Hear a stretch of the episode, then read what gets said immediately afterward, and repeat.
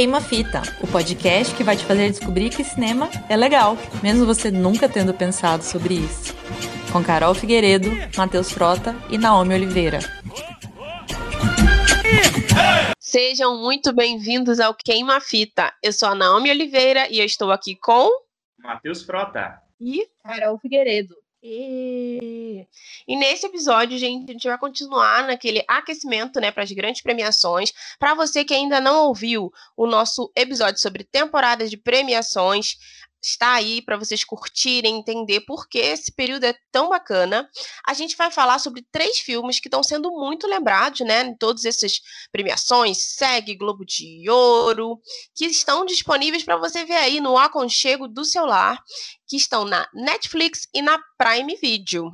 Pois é, então, nos últimos anos a gente já vinha observando que esse fenômeno das plataformas de streaming, né? Não só como distribuidoras de filme, mas como produtoras. E não só de filmes comerciais, mas também filmes competitivos para as premiações. Eu acho que, na minha opinião, um dos grandes marcos foi Roma, né? Para mim, estava entre os melhores filmes de, do Oscar de 2019 e que até chegou a levar o prêmio de melhor diretor, mas dizem as más línguas, os rumores, que foi super boicotado na categoria principal de melhor filme por ser uma produção Netflix, né? E assim, 2019, né? Foi um ano todo errado.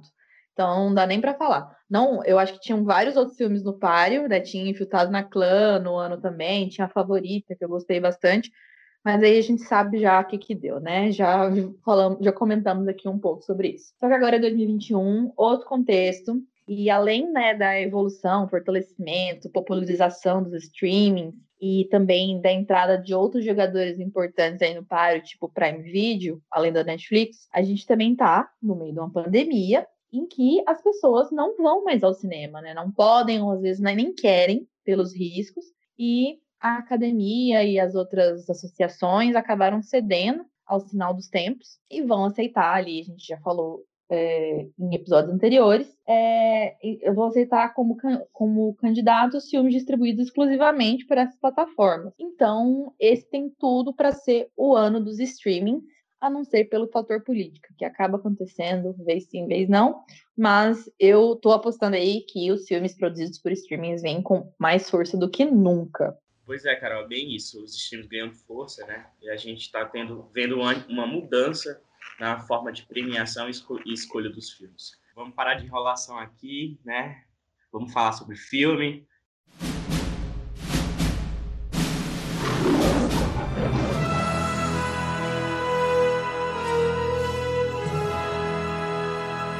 Três filmes que a gente vai falar hoje são Mank, Uma Noite em Miami, O Som do Silêncio. E vamos começar com o primeiro da lista a ser lançado, O Som do Silêncio. You sound great. Yeah, right. What? You told me you were feeling it? You were in it. We don't need to, we don't need to put them all out. I know, but we just need to film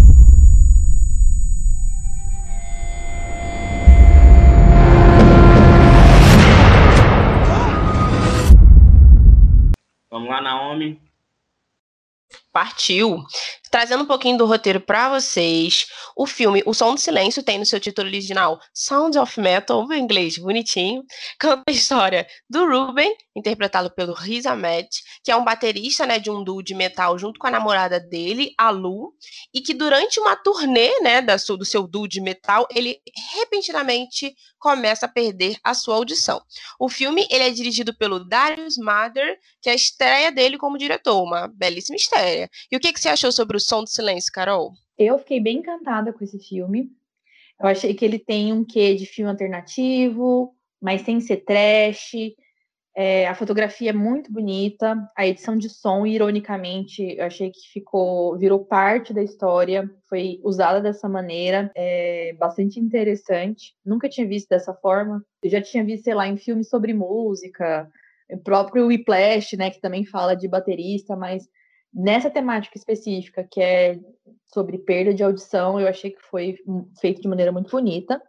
Eu queria chamar atenção para a atuação do Riz Ahmed, que é um ator e rapper inglês de ascendência árabe, mas que ele não foi retratado dessa forma, ele não foi enquadrado nessa personagem árabe, que é algo que ele costumava fazer em outros papéis. E também queria falar da Olivia Cook. Ela, eu sempre conheci ela como a menina de Bates Motel, meio esquisita, só que eu tô enxergando ela fazer é, cada vez papéis mais de peso, ocupar cada vez mais espaço. Ela que interpreta a Lu, que é a, a namorada do protagonista, e eu gostei bastante da atuação dela. Sobre a história, eu fiquei bem tocada, em alguns momentos engatilhada, porque eu acho que além de tratar de questões bem sensíveis e discutidas atualmente, como capacitismo, desafios de pessoas com deficiência, é, tentando viver uma vida, entre muitas aspas, normal, ele também aborda questões um pouco mais subjetivas, por exemplo, identificação. Então, o Ruben, ele era um baterista e de repente ele não podia ser mais baterista. Além disso, ele construiu a vida em torno de um relacionamento que de repente estava ali no meio de um afastamento, não dava para viver mais da maneira como eles viviam antes, e ele precisou se adaptar é, a uma nova realidade. Então, ele viveu um processo de confusão, de revolta, que é natural, nesse processo de entender quem era ele, né? Quem era o Ruben, sem essa identificação de Ruben baterista ou de Ruben companheiro. E eu me enxerguei ali, eu tenho certeza que muita gente se enxergou ali também em alguns dos conflitos. Matheus, o que, que você achou do Som do Silêncio? Então é bem isso, Carol. É um filme impactante em todos os aspectos. Sabe, fazia tempo que eu não entrava dentro de um filme tão imersivo e lindo. É como você bem disse, o ponto alto do filme é a direção de som. Tem cenas que você é colocado na pele do ator. Na cena do jantar e do final, eu fui surpreendido por, por uma mistura de sentimentos. Medo, felicidade. O plano de fundo de estar, de tentar mostrar né, como é a vida das pessoas com deficiência é incrível porque eles não apenas tentam, eles mostram como é. A atuação do Rizzi na Mad é perfeita. Olivia Cook está irreconhecível. Eu demorei até um pouco para reconhecê-la, associar quem era. E Alterno, né, cara, lindo, perfeito, que você vê... Tem uma passagem do filme que é, o ator fala, o mundo gira e quem está nele não espera por você. E é bem isso. Quando termina o filme, você fica, caraca, ele entendeu a mensagem, ele sabe que agora ele tem que trilhar o caminho dele. Mas foi uma bela uma surpresa assistir esse filme. O Som do Silêncio eu não esperava um filme tão, tão imersivo. Sim, sim, eu tive essa mesma sensação. É, eu gostei muito do filme. É, eu, eu venho falando um pouco, tipo, ah, a temporada está abaixo. É porque a temporada do ano passado estava muito acima. Eu tenho essa consciência. E eu vejo Som do Silêncio como um dos melhores filmes da temporada. Não, muita gente fala assim, ai, é certo em categorias de atuação. Eu acho que é, é um erro a gente resumir o filme apenas às categorias de atuação. Ele é um filme como um todo muito bom. Eu gostei muito que, né, eu acho que talvez seja pelo meu jeito de ser e também por por ver muito filme, a gente pensa assim, tá, o protagonista fica surdo. Eu acho que o caminho mais natural até que outros filmes fazem, é aquele caminho da luta por voltar e ir ao médico e surpreender os médicos e superação. Acho que é essa narrativa que se espera até quando a pessoa lê o, o roteiro. Mas o filme ele tem uma condição muito de vida real, sabe? Porque a gente não tem uma reação única, não se tem uma reação padrão. Então, o que ele consegue fazer naquele momento é o que ele faz. E, e o que eu acho bem legal é, é para além da questão da, dele estar com uma deficiência auditiva, mas é, é, ele, ele repassa a vida dele toda por conta dessa questão. Então, eu achei bem bacana, e eu fiquei muito com aquele pensamento, assim, de, da questão da mensagem do filme, é que às vezes a gente se apoia muito em uma única coisa, né? E, e, quando a gente perde essa coisa, parece que a sua vida se destrói. Então, acho que é um processo de autoconhecimento muito bonito do, do protagonista. Acho a atuação dele assim formidável, muito bom. Eu, eu acho que eu vou olhar para ele para sempre achar que ele chamar o Ruben aí, porque para mim ficou muito factível assim essa questão do dele com a música, do que, que ele estava sentindo naquele momento e o som do filme é perfeito. Perfeito. Você tem exatamente as sensações do protagonista, você escuta quando deve escutar, você não escuta quando não deve escutar. Eu acho que foram escolhas assim do diretor que deixaram o filme ainda mais especial.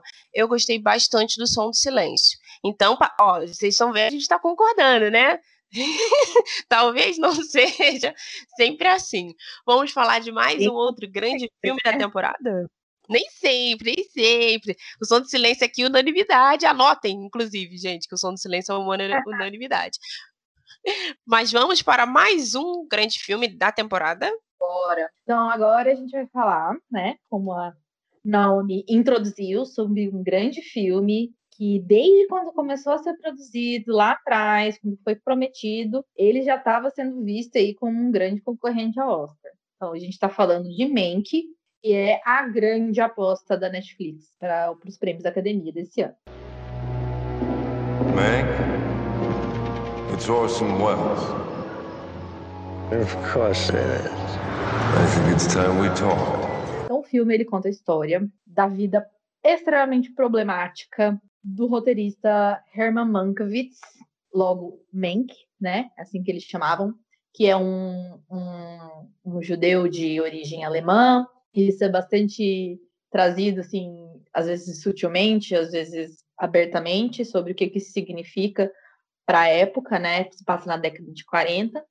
E o, ele tem muitos problemas, inclusive, principalmente problemas com álcool, né? Ele é alcoolista e acaba, mas também fala de como ele se envolveu numa empreitada junto com o famosíssimo Orson Welles para construir o roteiro do também famosíssimo filme Cidadão Kane. Fala bastante sobre como é que é a dinâmica ali na época da indústria cinematográfica, a vida em Los Angeles. É, eles trabalham especificamente pro ele, né, trabalhava para a MGM, que é um dos grandes estúdios da época, e é um filme que é dirigido pelo famosíssimo, aclamadíssimo David Fincher. Então, muitas credenciais, né? Ele é estrelado pelo Gary Oldman, que também já está aí figurinha carimbada nos filmes filmes de Oscar. Tem Amanda Seyfried. É um filme bem bom termos de credenciais, eu acho. E assim, eu tenho uma opinião sobre o filme um pouco enviesada. Eu vou contar para vocês por quê. É, inclusive, vai ser muito importante vocês escutarem Naomi e Matheus, porque, diferente de mim, eles não, é, eles não viram Cidadão Kane antes de ver Mank, pelo que eu entendi, né? E eu, eu fui uma adolescente meio chata, assim, chata, cult, que gostava de ficar vendo filmes clássicos, entende? Tipo, ia nas locadoras de DVD, isso ainda existia. E então foi nessa época, quando eu era novinha, que eu vi Cidadão Kane. E tem duas coisas na vida que eu desenvolvi uma certa obsessão no cinema e que existe ainda, que são que também tem a ver com o que eu gosto em literatura e tal, que é que são referências. Então, a capacidade que um filme tem, uma obra tem de fazer referência a coisas não só de cultura popular, mas também de cultura mais específica, de algum aspecto que as pessoas vão poder fazer identificação. E eu também gosto muito de metalinguagem. Assim, eu acho bonito. Metalinguagem, para mim, é uma forma de é, fazer honra, de fazer homenagem. E é basicamente isso que o filme é, né? Então, ele é uma mistura de um monte de referências e bastante metalinguagem. Só que falando de metalinguagem, ele não é um filme que fala de. Metalinguagem, quem não sabe, é, por exemplo, um livro que fala de literatura, um filme que fala de filme. E ele não é um filme, só um filme que fala de filmes. Ele é completamente ancorado no que Cidadão Kane representou e apresentou para o cinema dos anos 40, assim, em todos os aspectos. Fotografia, roteiro, que o roteiro é circular igual de Cidadão Kane. Trilha sonora é basicamente, você parece que está vendo um filme da década de, de 40, o filme é todo em preto e branco. E assim, vou dar uma breve introdução para quem não tem algumas referências de Orson Welles. Prometo não ser muito chata, mas eu acho legal só para todo mundo estar tá na mesma página.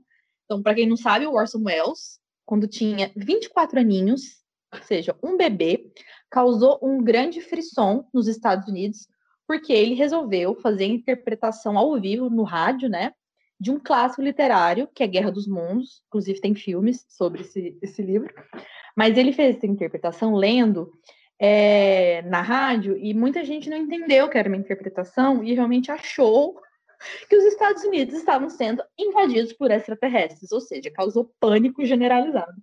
Só que isso também trouxe, colocou ele em muita evidência e ele acabou sendo contratado pela RKO, né, a RKO, que é uma produtora, era uma produtora que estava meio capenga, meio ruim das pernas, mas que queria dar um up e aí deu passe livre para ele produzir e atuar no filme que ele quisesse, da maneira como ele quisesse. E aí ele foi atrás do Mank, que era o melhor da indústria, o melhor roteirista da indústria, apesar de estar em plena decadência por causa do alcoolismo, e o Mank acabou escrevendo o melhor roteiro da vida dele, que foi Cidadão Kane, contando a história, a história do Charles Kane, que seria um magnata da indústria da comunicação, é, que dita, ditava sempre rumos da política, sociedade lá nos Estados Unidos.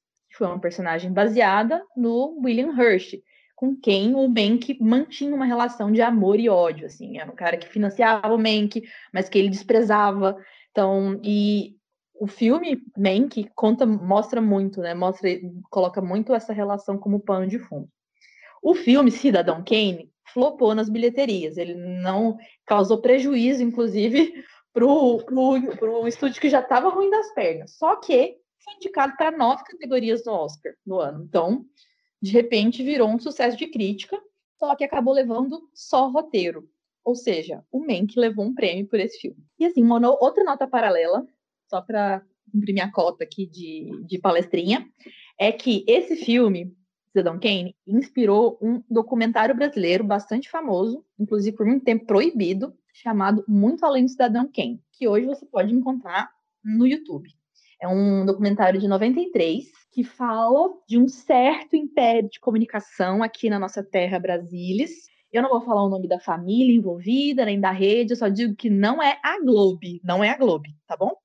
Globo. É... Mas assistam, o documentário é muito bom. Tem várias entrevistas, inclusive com, sei lá, o Lula antes de ser presidente, o FHC antes de ser presidente, umas coisas assim, sabe?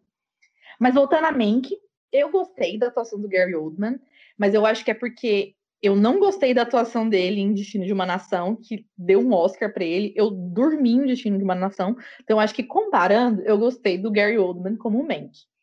E eu achei a Amanda Seyfried excepcional. Assim, eu acho que, inclusive, ela tá forte no páreo esse ano. Ela deve ser indicada melhor atriz ou melhor atriz coadjuvante, não sei. David Fincher, ele é sempre muito bom. Achei ele excelente nas referências, no ponto, na homenagem, na fotografia, montagem trilha sonora, o roteiro circular.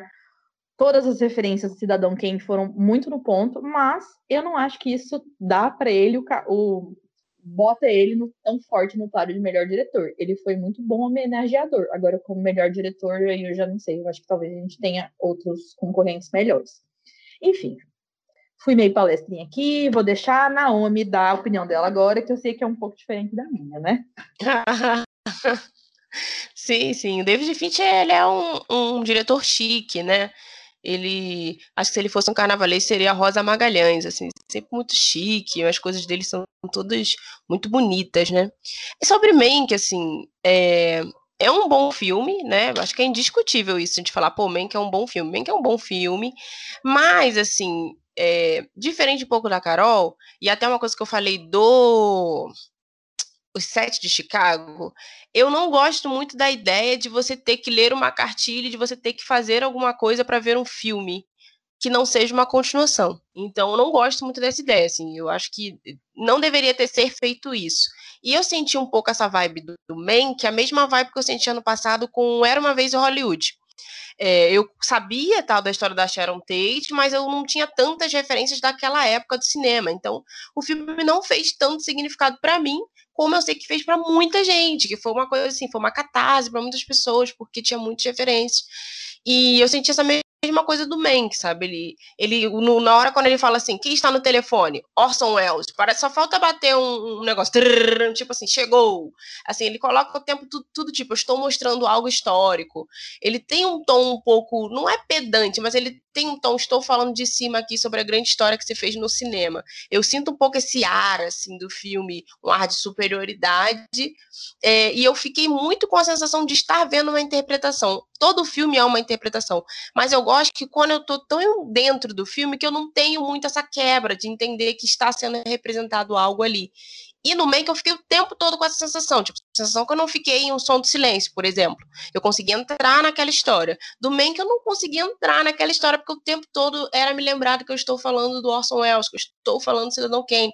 Isso para mim ficou um pouco pesado, sabe?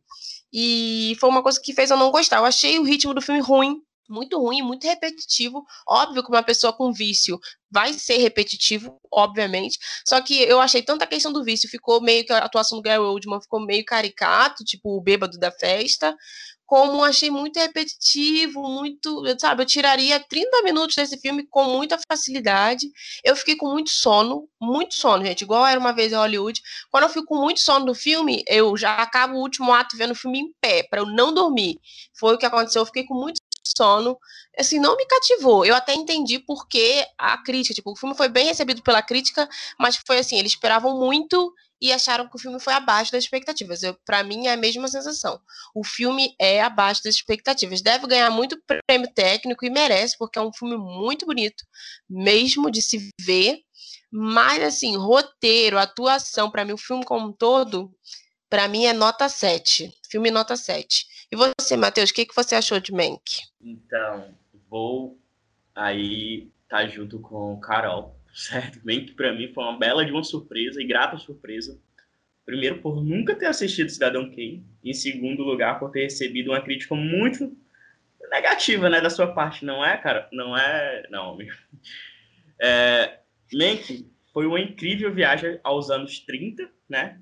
Assim, com os flashbacks e início dos 40 com a passagem do filme mesmo da indústria cinematográfica americana, passagem pelo, dos filmes mudos para os filmes falados, os acontecimentos daquela época, né? Tipo crush da bolsa, nazismo, comunismo, eleições americanas.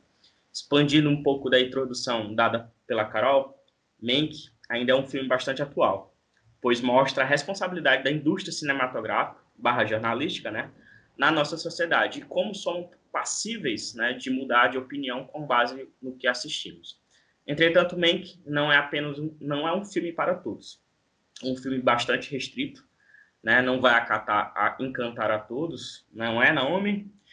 É, mas você, ouvinte que gosta de história, principalmente da indústria cinematográfica, vale a pena dar um voto de confiança e assistir esse filme. Eu fui assistir o um filme, é até engraçado, porque enquanto eu assisti, eu ia buscar as referências. É um pouco do, do, do gosto da Carol, também me encanta. É, buscar referências. Eu acho que o filme é, é muito cheio de referência isso e não é uma referência tão escancarada, sabe? Ele fala o nome e eu ia atrás buscar saber quem era a pessoa.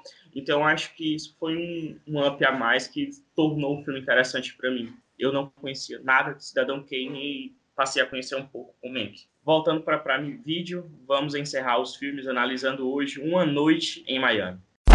Uh. Ah. You brothers, you could move mountains without lifting a finger. Minister Malcolm X. Good news, the chariot is coming. Who's the greatest? That's right. Jim Brown takes the ball. Your record is going to stand the test of time. All together, yeah. O filme conta a história de um encontro ficcional entre Malcolm X, Mohamed Ali, Jim Brown e Sam Cooke em um quarto de hotel em Miami em fevereiro de 1964 celebrando a surpreendente vitória de Ali sobre Sonny Liston. O filme é dirigido pela incrível e maravilhosa Regina King. Cara, para mim não foi nenhuma surpresa ser um filme bom, porque eu sempre espero coisas grandes e maravilhosas quando eu vejo Regina King envolvida, né? Já falei que eu acho essa mulher um fenômeno. Para mim, inclusive, ela já entra na corrida como uma das grandes favoritas. Não sei se leva, porque a gente sabe que coisas estranhas acontecem, mas tem minha torcida. É, e essa história, mesmo que ficcional, eu acho que era uma história que merecia ser contada da forma que foi, porque a gente já ouviu muitas histórias com temáticas similares são contadas de maneiras meio estranhas, né? Mas eu acho que essa história específica ela aprofunda discussões de questões raciais para fatores muito mais complexos do que discriminação escancarada, por exemplo fala de discriminação velada, de dominação cultural, de emancipação econômica, né? Um grande tema, tema quente ali de discussão da militância, do papel da religião também na organização social, de relações interraciais e assim, e, se, e sempre pro lado, né? Já que a gente está aí na, nas discussões de Big Brother, sempre o lado lumena da coisa, né? Sempre o lado da super discussão academicista e conceitos intangíveis. Não, é tudo feito de maneira dialógica, né? É tudo no diálogo, é tudo na conversa, é natural. E aí, você que está assistindo, você vai vendo só as fichas caindo, né? A partir das conversas, dos confrontos, das interações entre os quatro protagonistas, e que são, sim, se identificam ali, né? Pela negritude, mas eles são diversos, são pessoas, são indivíduos que têm trajetórias diferentes, que têm visões de mundo diferentes. Inclusive, fiquei me perguntando muito se vai rolar o efeito irlandês ali, de mais um deles sendo indicado na categoria de melhor ator. Tomara, tô torcendo. E, lógico, a gente já falou, a gente já fala muito sobre isso, mas falando aqui para vocês abrindo, Speak Now, que é a música, a canção original do Leslie Odom Jr., já tem minha torcida pra. Nem sei quais são as outras músicas, mas eu já tô viciada na música, fico escutando ela o dia todo. Quero muito que seja bastante reconhecida aí como canção original, que é muito bonita.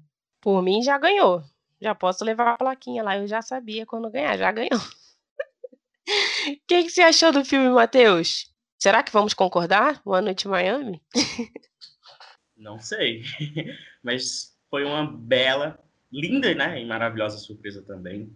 Depois de dizer isso, eu digo aos ouvintes o quanto eu queria que tais fatos narrados desse filme de fato fossem verdade, tivesse acontecido. Uma pena que essa reunião entre, os maior, entre o maior boxeador, se não o maior da história, uma das maiores vozes de todas, um dos maiores defensores de igualdade racial e o maior jogador de futebol americano nunca aconteceu. Mas coube ao cinema e a nossa diretora Regina King resolverem esse problema, trazendo esse encontro ficcional entre Malcolm X, Mohamed Ali, Sam Cooke e Jim Brown acontecer, né? Fazer acontecer, criar esse, esse cenário. As surpresas seguintes ficam pelas atuações, os diálogos carregados, né? Pela busca de direitos e principalmente pela busca de vozes para espalhar as mensagens boas, é claro, né? A trilha sonora é o ponto alto do filme, como foi bem dito pela Carol, e uma das cenas do filme em que impactou, né, em que ela, caso é, a trilha sonora, junto com a atuação e direção, consegue não apenas tirar o suspiro, como também fazer com que caia um pouquinho de lágrima. É uma super dica, indicação, uma bela uma surpresa e vale a pena ser assistido. É contigo, Naomi. Concordo. Vamos ver se a gente concorda. Concordo. Não, concordo sim. Engraçado assim que eu falei, acho que até do set de Chicago, que o filme fica pior com o tempo, né? Que você fica lembrando, você fica, nossa, não. E esse One Night Miami, para mim, foi, é, foi ao contrário, inclusive dentro da própria experiência do filme. Esse ano, né, tá tendo um fenômeno que eu acho que é por diferentes fatores. Primeiro, pelo interesse mesmo de se desenvolver é, roteiros de cinema baseado em peças de teatro, e também pelas questões que a gente está, né, de pandemia. Então, você fazer um filme com cenário reduzido, com elenco reduzido, é muito mais viável do que você fazer uma superprodução. Então, eu confesso que eu estou um pouco irritada com esse fenômeno. Eu não estou gostando tanto desse fenômeno de, de adaptações de peça de teatro, porque muitas vezes se erra a mão. Acho que a gente vai vir falar em um outro momento de A Voz Suprema do Blues, mas é um filme que eu acho que errou muito a mão nessa transposição. Já no Uma Noite em Miami, eu achei que não, foi, fez uma boa transposição, sabe, da, da do roteiro de, do teatro para o cinema. É, durante o filme eu fiquei um pouco, eu demorei a entrar um pouco no filme por conta do Malcolm X. Não que o rapaz esteja interpretando mal, longe disso, senhor. Acho que ele fez uma belíssima interpretação. Mas na minha cabeça, o Malcolm X, além do próprio Malcolm X, é o Denzel Washington. Aquela interpretação do Denzel Washington, para mim, é definitiva. Eu não consigo. E muitas coisas se repetem cenas porque é a vida do Malcolm X. E, e, na minha cabeça ainda tá o Denzel Washington, acho que para sempre estará. Todo mundo que viu o filme do Spike Lee do Malcolm X fica muito forte. Então, para mim, foi muito difícil. Eu só consegui entrar no personagem do Malcolm X no final do filme. Porque o tempo todo eu ficava, cara, não é o Malcolm X, é alguém imitando a interpretação do Denzel Washington, mas não era isso, sabe? Coitado do rapazinho. Mas eu tive essa dificuldade. Um pouco dos diálogos, eu, eu senti um pouco, eu achava assim, ah, tá meio teatral demais, ah, ninguém fala assim na vida real. Aí no finalzinho mais do filme, eu comecei a entender que como é um, um, retrato ficcional, eu acho que o filme, ele diz muito como se fosse a mensagem, até a música, né, o Speak Now fala um pouco sobre isso, é como se fosse a mensagem que cada uma daquelas personalidades teria para falar para a gente agora, ou é um resumo de tudo que eles pensavam naquele momento, e como essas essas formas de lidar com a questão racial diferentes, né, tem essa troca, o que cada lado admira no outro. Eu acho que no final eu fui entendendo que é muito da mensagem. Então, quando a pessoa for ver, é bem importante a pessoa vestir essa roupa. Tipo, é uma mensagem que essas pessoas, é, durante a vida delas todas, passaram pra gente e como interagem, né, entre eles. Então, no final do filme, eu comecei a entender um pouco mais. Achei a direção super segura, é, emociona sem ser dramalhão, sabe? Sem apelar, ele emociona naturalmente. As atuações são muito boas. Para mim, é, a atuação do Leslie Odom Jr. é a melhor do filme. Para mim, até o momento, como ator coadjuvante, que provavelmente ele deve ser escrito assim é a melhor do ano. Eu, por mim, ele ganhava o Oscar por essa atuação. É, a música é perfeita. Achei a direção da Regina King muito boa, muito segura, sabe? Potencializou muito a atuação do, da galera. E eu gostei muito do ator que fez o Muhammad Ali. Ele é engraçado. E ele parece muito com o Muhammad Ali. Eu fiquei realmente surpresa. E eu gostei. Né? Eu pensei, filme bar... coisa igual o Muhammad Ali. Ele é igual, até a voz, tudo é muito parecido. E, e como o filme é tão potente, assim, as atuações, acabou que ele fica meio que esquecido, né? Ninguém fala muito da atuação dele, mas eu achei sensacional, dá uma leveza pro filme, muito, muito bacana, assim. Eu, eu gostei muito do personagem do, do Muhammad Ali. Tá vendo? A gente concordou, gente. Uma noite em Miami, né? Regina King aí. Regina King unindo queima-fita. Exatamente. Eu acho que o único ponto ruim do filme é que ela não participa enquanto atriz. Ela podia passar assim no corredor, sabe? Eu acho que aí o filme ia ganhar nota mil, assim, é o Oscar garantido. Boa, boa. Ah, então, ó, gente, a gente já falou de Destacamento Blood, Sete de Chicago, em episódios anteriores. Hoje a gente falou de Uma Noite em Miami, Som de Silêncio e Mank. E a ideia é que até o Oscar, que é no final ali de abril, de 25 de abril, a gente continue trazendo os filmes mais lembrados das premiações para vocês. É, a gente quer muito saber o que vocês estão achando e mais, quer muito entender que tipo de conteúdo vocês gostam, porque a gente não vai falar só de Oscar, só de premiações, a gente quer falar de outros temas de cinema também, como a gente falou no, em episódios anteriores. E a gente ama quando a gente tem interação de vocês nas redes.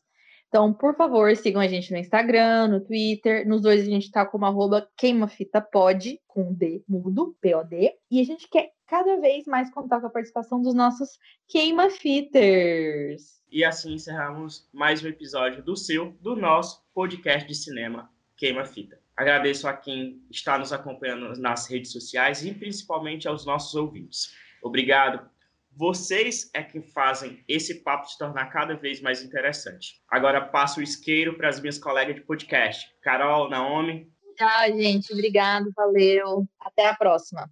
Tchau, Muito... gente. Obrigado.